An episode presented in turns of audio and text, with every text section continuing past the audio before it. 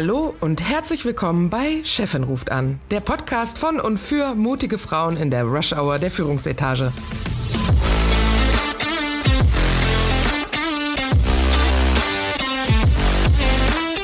Mein Name ist Friederike Oehlerking und zusammen mit Christine Kohnke und Dr. Verena Klappdor unterhalte ich mich alle zwei Wochen über Themen, die Menschen in Führungspositionen oder solchen, die dorthin kommen wollen, interessieren.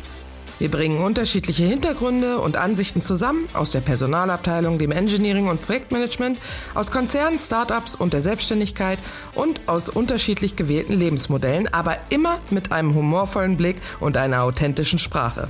Freut euch auf unterhaltsame Geschichten aus unserem Berufsalltag gesprenkelt mit wissenschaftlichen Fakten. Und jetzt viel Spaß bei Chefin ruft an.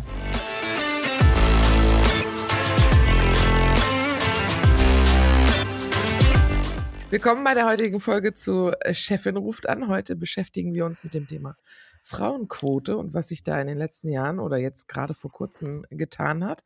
Äh, wie immer begrüße ich Christine und Verena bei mir. Guten Morgen, wie geht's euch? Hallo, guten Morgen. Morgen. Morgen. Wie war eure letzte Woche? Verena, fang mal an. Du hast ja ordentlich was erlebt. Ja, genau. Ähm, ich habe ordentlich was erlebt, aber ich wollte eigentlich was anderes teilen.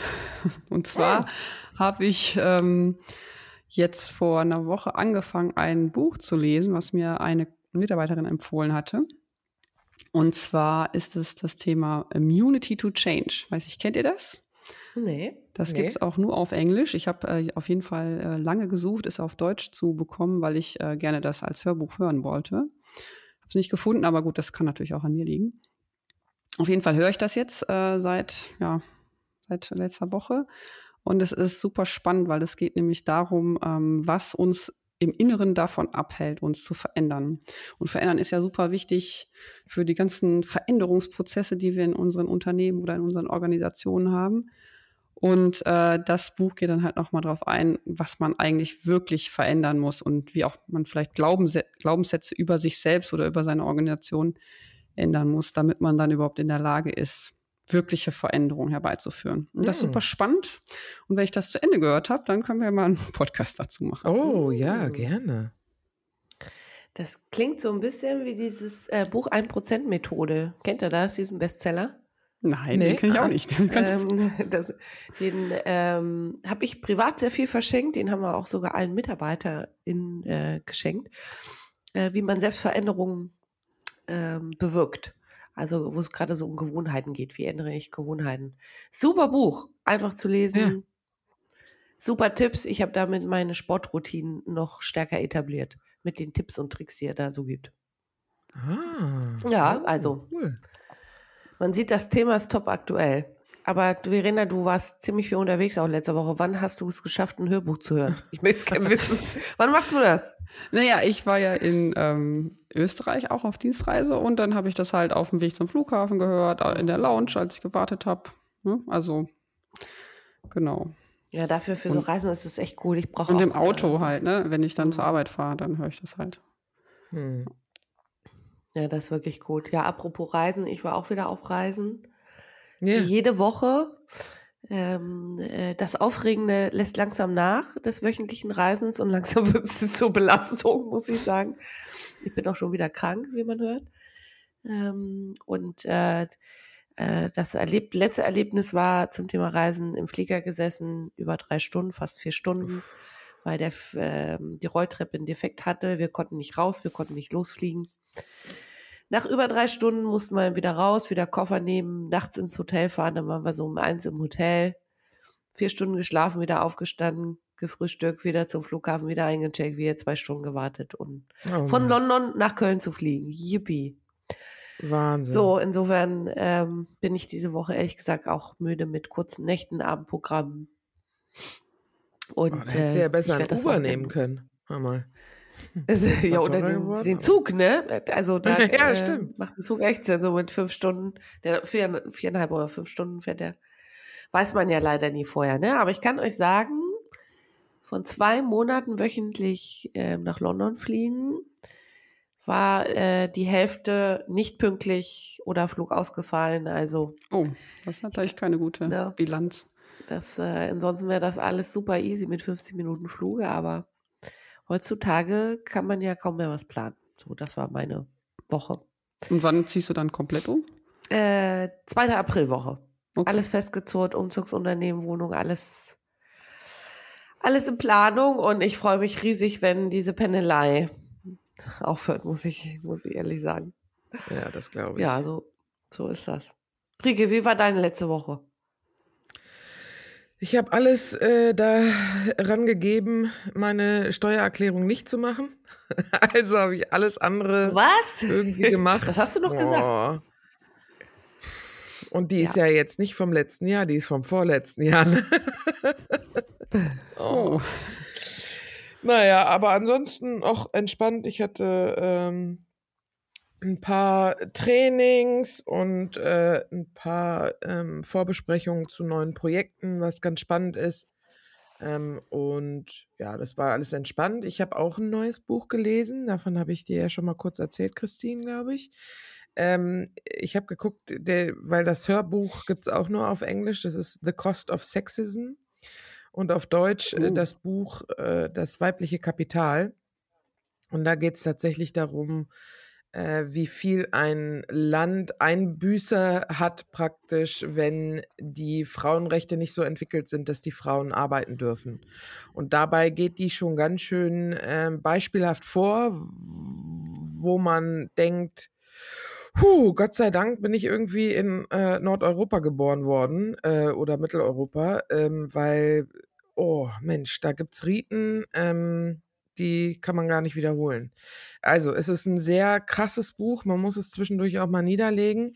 Ähm, sie packt aber all diese Dinge auch in, in einen Vergleich mit der wirtschaftlichen Makroökonomik, dass man halt so ein bisschen versteht, wieso diese kleinen Sachen, wenn Mädchen ab dem sie elf Jahre alt sind, praktisch nicht mehr zur Schule gehen, sich dann später auswirkt auf, äh, auf das gesamte, auf de, die gesamte äh, Gesellschaft und den Wohlstand der Gesellschaft. Also super spannend, kann ich nur empfehlen. Ähm, ist aber hardcore. Also muss man schon mm. mal äh, durch. Okay. Na, da habe ich ja schon mal Inspiration für meine nächsten Hörbücher. Ja, absolut. Also ich werde da auch eine ganze Menge an Daten rausziehen können für Data Storytelling. Da bin ich schon ganz gespannt, weil da ist äh, echt viel steckt da drin. Das ist mega gut, äh, das Buch. Ich habe mir auch gleich die, zwar die Online-Version, aber halt die Bu Bü Bücherversion mit den Grafiken auch nochmal geholt, weil äh, ich glaube, da kann man eine ganze Menge draus machen. Hm. Da sind Super wir auch schon cool. quasi beim Thema, ne? Genau. Frauenausbildung. Ja, drauf bin Steigen ich gekommen. ins Unternehmen auch, ein. Hm. Weil ja gerade diskutiert wird von der äh, Frau Baerbock, ähm, hm. was feministische Außenpolitik sein soll. Äh, und äh, ja, wir reden heute über feministische Innenpolitik. über die wenn, Frau. Wenn ich neu, Habt ihr neulich das Video wieder gesehen, wo van der Leyen äh, bewusst nicht begrüßt wurde von einem Politiker aus der Türkei? Das ist ja wieder. Ach, schon also, wieder? Ja, ja. Es ist einfach unfassbar. Ja. Das zum Thema feministische Außenpolitik. Das, äh, da hatte ich aber einen ganz schön Brocken vor sich. Was heißt nicht mhm. begrüßt? Also einfach ja, bewusst nicht mit oder? Handshake. Genau, genau. Einfach ignoriert. Es ist. Aber, ja, auch, auch nicht begrüßt ohne Handshake oder? Genau. Gar nicht. Gar ja, nicht einfach begrüßt. so vorbeigegangen. Ja. Okay. Das ist halt, äh, äh das finde ich immer wieder erschreckend, dass der Großteil der Welt ganz anders tickt als Europa, ne? Ähm, vergisst man ja auch. Aber gut, Frauenquote. Dafür, dagegen. Was spricht dafür, ja, was spricht dagegen? Dafür, dafür, dafür, dafür. Sind wir alle dafür? Lass mal rausfinden. Wir können jetzt mal, mal darüber diskutieren. Ja. Ob Verena dagegen ist? Nee. Also ich weiß noch, ich, ich habe vor 20 Jahren, so lange ist schon her, meine Diplomarbeit geschrieben über Frauen in Führungspositionen und habe da auch ein klares Statement abgegeben äh, und war überzeugt, ähm, wir brauchen die Frauenquote. Das ist 20 Jahre her. Damals hatten wir, glaube ich, 10 Prozent Frauen ungefähr in Führungspositionen. Wenn du heute in die Vorstände guckst, sind wir bei 14. Also hat sich jetzt auch nicht wirklich viel verändert in 20 Jahren.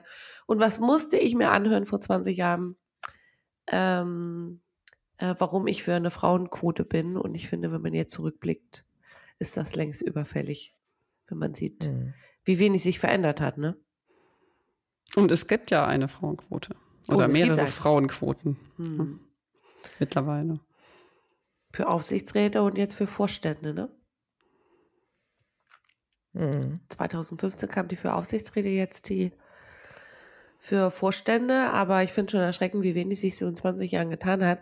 Und der, der, ähm, den Spruch, den ich mal dazu gehört habe, ist, ähm, ist wie die Schwerbehindertenquote in Deutschland. Willst du wirklich die Frauenquote mit der Schwerbehindertenquote oh. gleichsetzen? Das, oh Gott. Das ist der Satz, den ich mal gehört habe, ja. Friederike, sag uns doch mal dein wichtigstes Pro-Argument für die Frauenquote. Oh je, aus den ganzen Argumenten das Wichtigste rauszuholen ist wahrscheinlich. Äh, Oder was dir am Herzen liegt. Die Diversität unterstützt Unternehmen besser zu werden.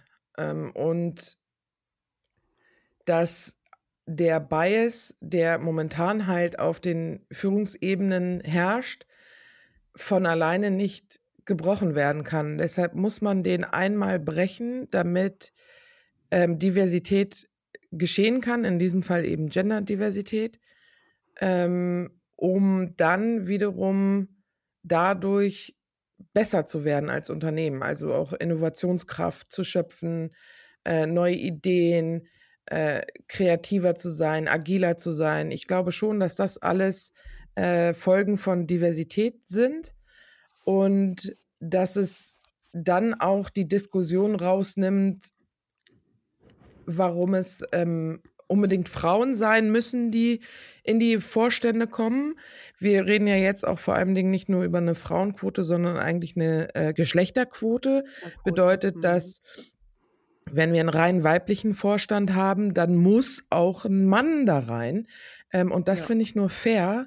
Es geht, das Argument ist Diversität und äh, mit Diversität kommen wirtschaftliche Vorteile die man nutzen muss. Und ich finde, das stärkt auch den Standort Deutschland und dementsprechend wäre das so ungefähr mein, mein stärkstes Argument für das ganze Thema.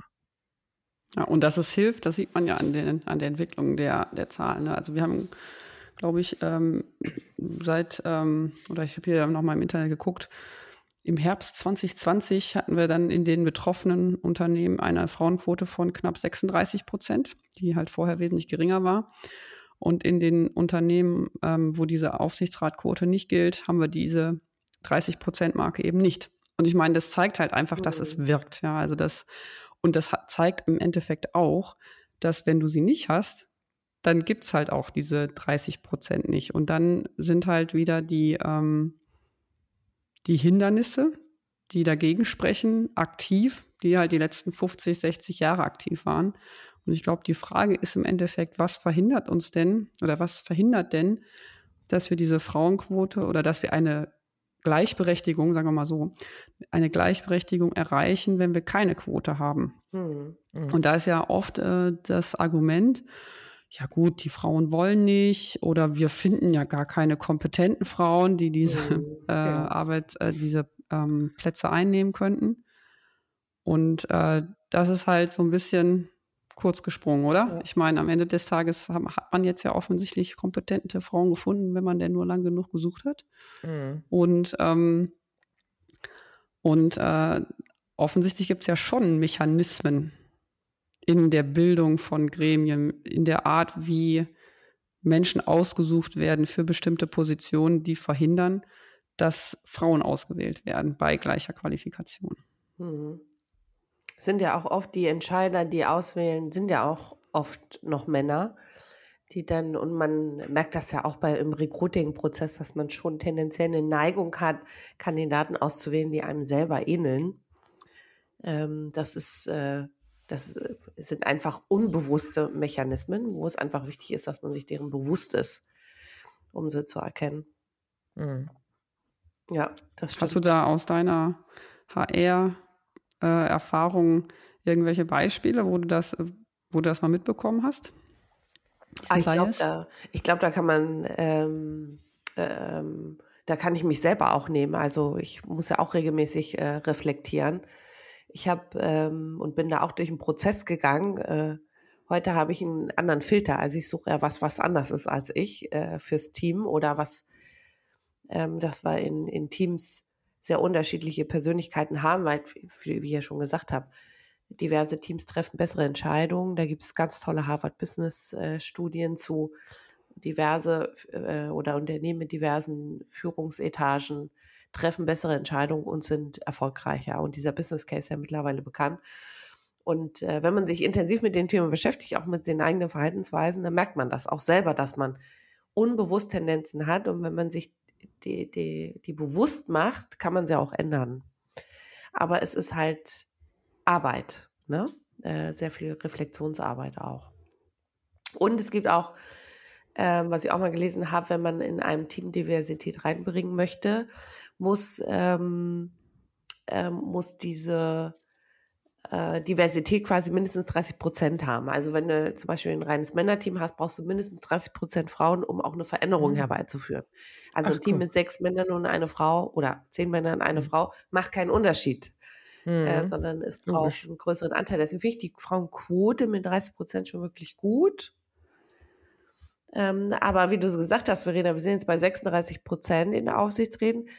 Mehr wird es dann auch nicht. Ne? Also man könnte ja meinen, Ziel ist ja 50 Prozent, aber es dümpelt so bei den 30, nicht so viel. Ne? Also Quote erfüllt und reicht jetzt auch. Das ist so ein bisschen mein Eindruck. Oder was denkt ihr? Ist es ja, absolut es gibt diese, diese, dieser Glaubenssatz, den ich vorhin geteilt habe, ne, von wegen, ja, es gibt ja gar nicht genug Frauen und wir finden mhm. die auch nicht und die wollen ja auch gar die nicht. Wollen und, nicht. Mhm. und wir wollen ja auch verhindern, dass, dass nachher Menschen den Job bekommen, die es nicht können. Das hört man ja immer wieder, ne? Ja. Wenn es um Quoten geht. Und das ist auch das, was mich persönlich immer so entsetzt, ehrlich gesagt, wenn dann jemand sagt, ja, aber hast du nicht Angst, dass wenn es eine Quote gibt, dass wir dann Menschen auf Positionen heben, die, die nicht in der Lage sind für die oh. Position, oh. wo ich mir denke, so, das ist, ich weiß nicht, wenn ich ein Chef bin. Ein das, Chef warte, ganz kurz, sogar. das haben wir doch jetzt schon die ganzen Jahre gemacht ohne Quote. ja, gut. Aber ich würde ich es nochmal anders sehen. Ja? Ich würde sagen, wenn ich Chef, eine Chefin bin und ich bin eine Chefin, ja. dann habe ich ja Interesse daran, ureigens ein Interesse, dass das Team, das ich habe, ein Top-Team ist. Ein Top-Team. Und ich wähle nur die Besten der Besten aus. Und natürlich, wenn ich gewisse, wenn ich mir selber, selber gewisse Einschränkungen mache, sei es eine Quote, sei es, ich möchte nur ähm, Personen zwischen 45 und 50 einstellen oder sei es, ähm, ich möchte jetzt ähm, in einem Unternehmen nur Mitarbeiter aus Frankreich im Vorstand haben, ja, also oder in meinem Team haben. Also klar, immer wenn ich mir gewisse Beschränkungen ähm, gebe, dann ist der mhm. Pool, aus dem ich äh, picke, kleiner. Ja. Aber das heißt ja nicht, dass nicht in dem kleinen Pool auch Leute sind, die super gut sind für die Jobs. Mhm. Das heißt, die Suche wird vielleicht aufwendiger, aber ich glaube ja. nicht, dass sie weniger erfolgreicher ist. Richtig. Und, und das Thema, was du vorhin gesagt hast, Christine, dass man sowieso immer dafür sorgen sollte, ein so diverses Team zu haben wie möglich und auch mit vor allem nicht nur Geschlecht oder Religion oder Alter oder äh, Herkunft, sondern Diversität auch im Sinne von Mindset und ähm, Stärken und Schwächen. Also der eine ist eher der Entrepreneur, der andere ist eher der Macher, der nächste ist mehr der Visionär. Ne, es gibt ja gibt ja diese verschiedenen Rollen, die man an einem Team auch besetzen muss, damit man in Summe erfolgreich ist. Und je diverser die Gruppe ist an Personen, aus denen man auswählt, desto wahrscheinlicher ist man, ist es ja auch, dass man diese unterschiedlichen Charaktere auch wirklich findet. Richtig. Und deswegen ist es dieser, dieser, dieser Satz zu sagen, ja, ich ähm, äh, gehe ja dann Gefahr, inkompetente Leute oder die Leute haben ja dann inkompetente Leute in ihrem Team. Also das ist so weit hergeholt, ja. weil niemand stellt sich jemanden ein von dem man das, nicht 100% überzeugt ist. Das vielleicht auch so ein bisschen damit verknüpft, dass man selbst ein Bild von einer kompetenten Person im Kopf hat, die dem eigenen Bild sehr entspricht. Also man hat schon so eine Schablone im Kopf. Das ist jetzt die kompetente Person, die mit gewissen Stereotypen verknüpft ist. Ne? Genau, weil ich habe ja die letzten zehn Jahre, die kompetenten Personen waren immer männlich. Ja. Also ist das ein Attribut, von dem ich denke, ja, das passt. Ne? Mhm. Und ja, und wenn denn, äh, eine kompetente, äh, kompetente Person dann weiblich ist, ist das ja erstmal nicht das, oder sagen wir mal so, ich habe immer jemanden, der männlich ist, der ist kompetent und dann ist die Frau weib, äh, ist, da, ist da eine weibliche Person, ja, ist sie dann auch kompetent? Also weil die Verknüpfung ist ja noch nicht da. Ne? Richtig, richtig. Ja. Und es gibt ja auch die äh, von Conferry eine Studie, ähm, wie erfolgreich heterogene Teams sind im Vergleich zu homogenen Teams. Also äh, auch das äh, entspricht dem Business Case. Heter heterogene Teams sind deutlich erfolgreicher, aber äh, man braucht längere Zeit, diese Teams erfolgreich zu machen weil natürlich unterschiedlich kommuniziert wird, verstanden wird. Äh, und es braucht einfach mehr Arbeit am Anfang. Aber wenn sich das Team eingespielt hat, sind sie deutlich erfolgreicher als homogene Teams.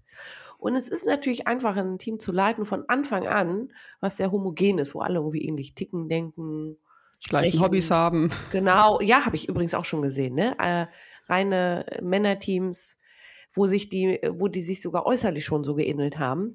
Das war, das war echt erschreckend und hatten auch alle die gleiche Meinung und ähnliche Interessen mhm. und haben alles gleich gemacht. Natürlich ist das einfach, aber langfristig nicht erfolgreich.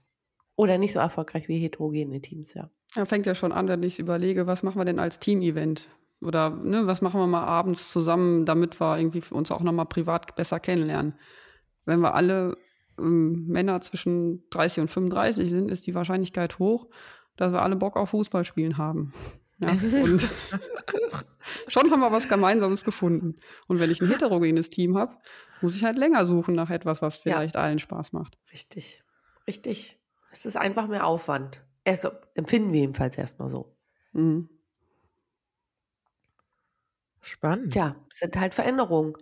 Auch in Vorständen, Führungsteams, ähm, diese Veränderung muss man erstmal zulassen. Vielleicht hilft da dein Buch, Verena. Das könnte man dann doch mal da so in solchen Teams verteilen. Wie lässt man diese Veränderung zu, dass das Team heterogener wird? Aber ich finde den Punkt gut, Rike, was du gesagt hast, es geht ja nicht nur um Geschlechterdiversität, sondern es geht um Diversität grundsätzlich. Genau, deshalb glaube ich auch, dass der, die Frauenquote ist jetzt, oder die Diskussion um die Frauenquote oder Geschlechterquote ist ja praktisch eigentlich erst der erste Schritt, ne? ähm, um da eine gewisse Gleichberechtigung reinzukriegen. Und als nächstes werden wir gerade in Zeiten jetzt von Fachkräftemangel über äh, Altersdiversität sprechen ne? und gucken, äh, was finde ich auch äh, überfällig ist, gerade weil du versuchen musst, junge Leute, also das Know-how der Älteren auf die jungen Leute zu übertragen. Das kriegst du halt auch nur hin, wenn die zusammenarbeiten dürfen ähm, und zusammen in Teams drin sind. Und auch mhm. das gibt wieder neue Dinge, neue Ideen und äh, neue kreative Impulse, ne? Mit einem mit der Lebensweisheit von Älteren und dem Mut und der Unbefangenheit von Jüngeren, äh, da kommt schon, kommt schon tolle Sachen bei mhm. raus, ne? wenn man es zulässt. Aber ich gebe euch recht, das Moderieren, und da halte ich so die Führungskraft äh, als Verantwortlichen dafür. Äh, das Moderieren ist halt äh, dann das Schwierige, weil es in heterogenen Teams eben mehr Konflikte gibt am Anfang, weil man sich erstmal normieren muss in der, in der Teamsuhr äh, und da den eigenen Weg finden muss und jeder muss so seinen Platz finden und äh, um dann irgendwann in diese Performing-Zone reinzukommen. Äh, aber das Moderieren des Ganzen ist natürlich deutlich schwieriger. Das stimmt, aber eben mhm. lukrativer. Und deshalb halte ich das eben für das valide Argument an der Stelle, die Frauenquote ja reinzubringen, um einfach diesen Bias aufzubrechen. Ähm, ob die jetzt immer da sein muss, hoffe ich nicht. Ähm, keiner, keiner ist, äh, wünscht sich irgendwelche Zwänge. Aber wir brauchen den Jumpstart am Anfang, um es halt reinzubekommen. Vielleicht gibt es ja irgendwann eine Diversitätsquote. Genau. Oder halt bald gar keine Quoten mehr, weil es ganz natürlich geworden ist, dass man genau das macht. Ne? Und es gibt ja Länder, in denen es wesentlich besser ist ohne Quote. Ne? Hm. Erzähl. Ich glaube, die ich glaube, in, äh, also hoffentlich erzähle ich jetzt nichts Falsches, aber ich glaube, in, in, in, den nordischen Ländern, so Schweden, ah, okay. Dänemark, da ist es ja schon so, dass, äh, dass von vornherein einfach eine ähm, ja. Bessere Geschlechtergerechtigkeit äh, in den Vorständen oder auch in Aufsichtsräten besteht. Und aber auch getriggert dadurch, dass auch in der Kultur mhm. auch von mhm. vornherein ähm, eine bessere Gleichberechtigung äh, schon da ist. Ne? Das heißt, da gibt es von vornherein eigentlich auch nicht so diese, diese, diese Ungleichheit. Ne? Mhm.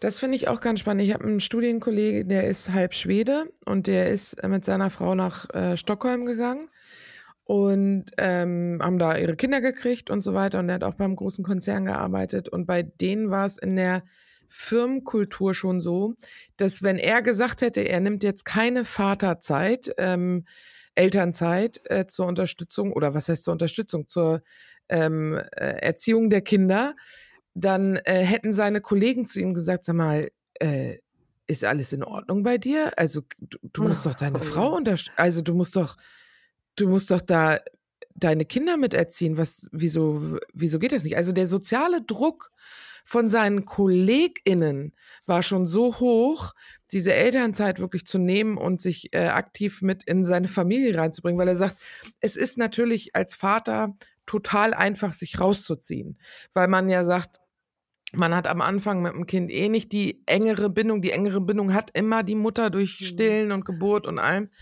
Ähm, ich und da Geld. Genau, und so, so. Und dann äh, ist es total einfach, sich da rauszuziehen, wenn man es zulässt, wenn beide Partner es auch zulassen. Ne? Und da ist schon der gesellschaftliche Druck so hoch, dass, äh, dass das ständig auch hinterfragt wird, weil er ja sehr mh, hm, eher also jahrelang ja in Deutschland gelebt hat und ein deutsches, deutsches Mindset diesbezüglich hatte und dann halt in diese Gesellschaft in Schweden äh, geworfen wurde, wo das eben, ja, äh, wo, wo er auch zurechtgewiesen worden ist von, seinen, mhm. von seinem äh, Umfeld, äh, dass das so nicht funktioniert in Schweden. Das finde ich total spannend, dass da die Gesellschaft ja. so weit ist. Wahnsinn. Und da reden wir nicht von Monat Elternzeit, nee. ne? Also. Nee, nee, nee. nee, nee, das, das ist deutlich. Aber es ist halt, es führt mich auch ein bisschen mhm. zurück, dass man sich ernsthaft nochmal Gedanken machen muss, wie das hier äh, mit der Kinderbetreuung ist. Ich bin da kein Experte. Ich äh, habe ja keine Kinder, deshalb kann ich dazu nicht viel sagen.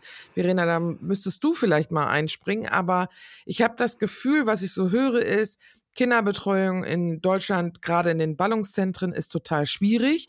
Und dementsprechend ist es halt auch schwierig für ähm, äh, Mütter, weil es ja die klassische Rolle dann immer noch in Deutschland ist, ähm, sich parallel eben auf äh, die Karriere auch mit zu konzentrieren und Chancen ergreifen zu können und nicht die Angst davor zu haben, ah, dann kann ich mich aber nicht um mein Kind kümmern.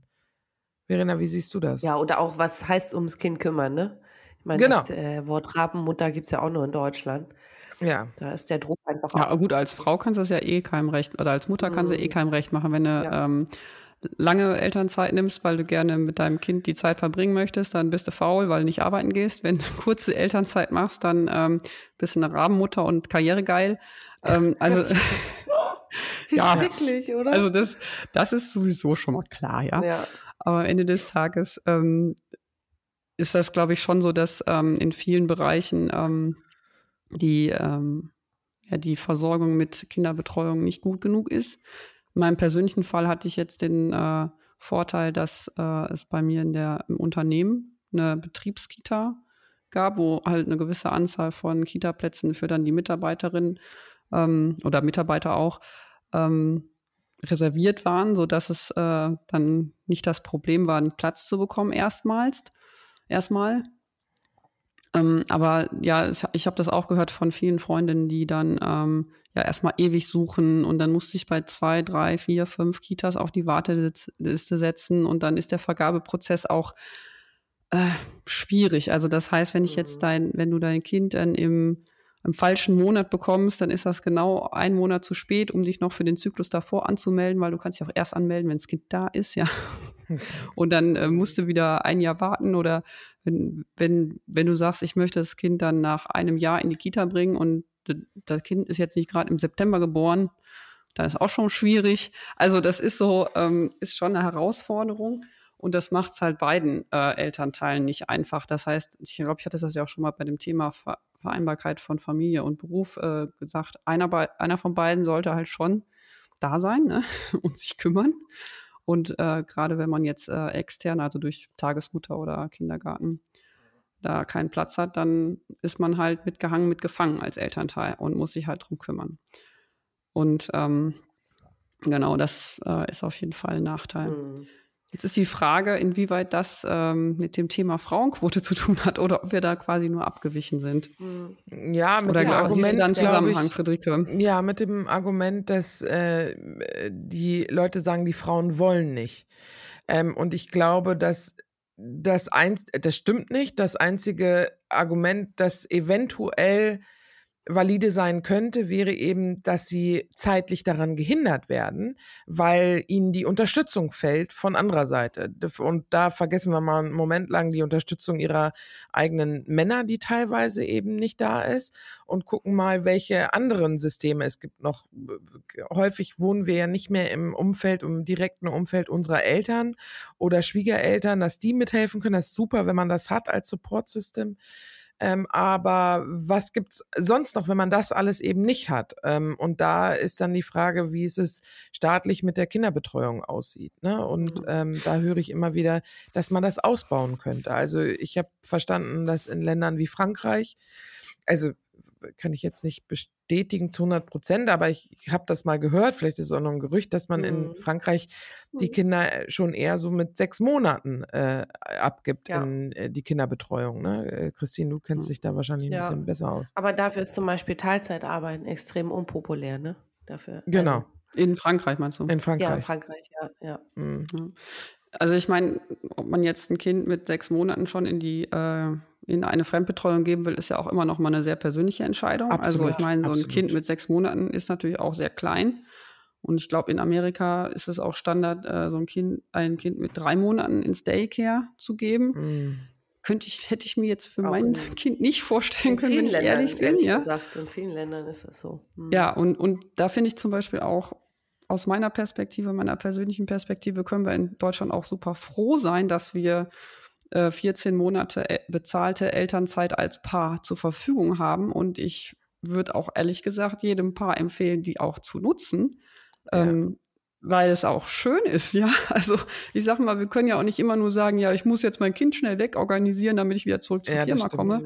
Das sondern es geht ja auch darum, dass man, dass, dass wir auch total froh sein können, diesen Vorteil zu haben, dass wir die Zeit mit unserem mhm. Kind auch einfach mal genießen können, ja. Wie Wobei, toll ist das, wenn man ein Kind hat und, und dann auch einfach mal sechs Monate, acht Monate sich mhm. wirklich voll drauf konzentrieren kann auf ein kleines Wesen, was da neu ist und total süß ist. Und ich meine, das ist auch schön, ne? Ja, ja ich aber ich finde, das bewertet jetzt auch schon äh, in die Richtung. Also so, äh, wenn man die Zeit bekommt, soll man sie auch nutzen. Nee, das ist ja auch okay, soll, wenn man es nicht tut, ne? Also nee, das, das ist das halt recht, anders.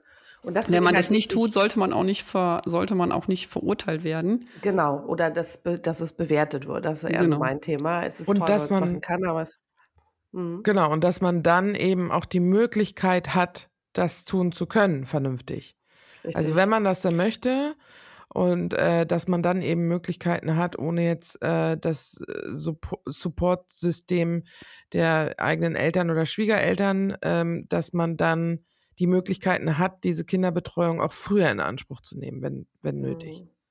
Ohne das Recht ich, ich wegzunehmen, glaub, es länger äh, Elternzeit zu machen. Das will ich um Gottes Willen.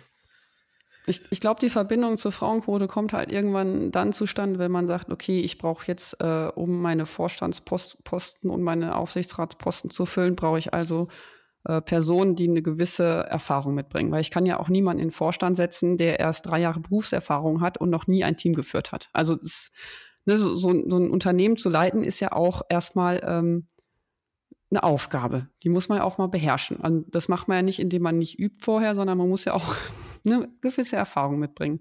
Und die Erfahrung kommt halt dadurch, dass man halt vorher auch eine gewisse ähm, ja, Karriere, also Erfahrung gesammelt hat. Und dazu gehört sicherlich auch mal, dass man Führungskraft war von am Anfang kleineren Teams und dann immer größeren Teams. Und dass man am Anfang ähm, eine kleinere ähm, Geschäfts- oder Unternehmensverantwortung übernommen hat und dann später eine etwas größere. Also das heißt, muss ja irgendwie muss ja dazu kommen, diese Kompetenz mitzubringen, um halt Vorstand oder Aufsichtsrat zu werden. Mhm. Und ähm, das passiert aber meist in der Zeit, ähm, in der man eben oder in der viele, nicht alle, es gibt ja auch genug Menschen, die eben keine Kinder haben, aber es passiert halt auch in der Zeit, äh, wo, wo, wo Familien gegründet werden, also mhm. zwischen, ich sag jetzt mal, 25 und 40. Ja?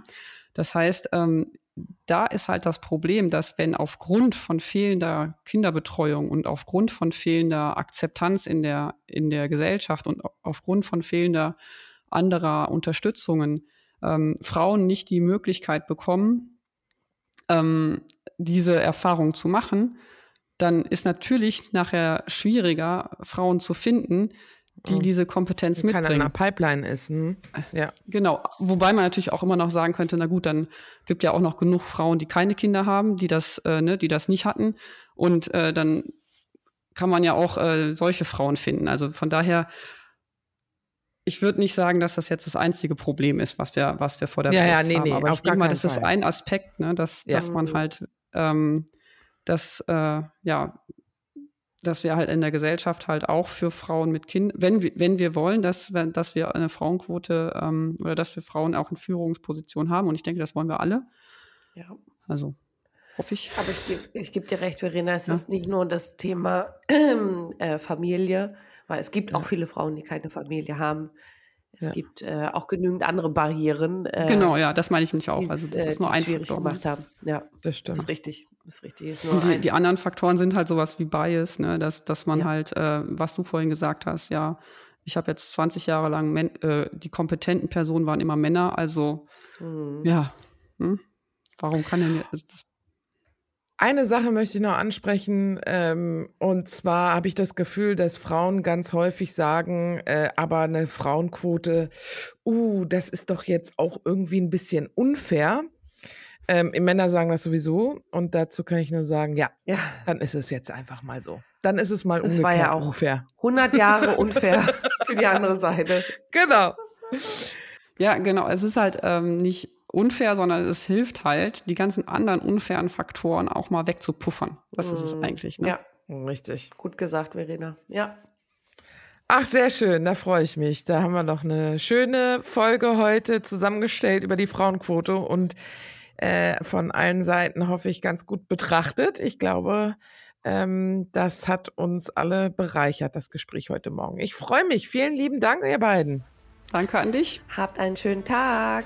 Bis dann. Ich Tschüss. wünsche ich euch auch. Bis dann. Tschüss. Tschüss.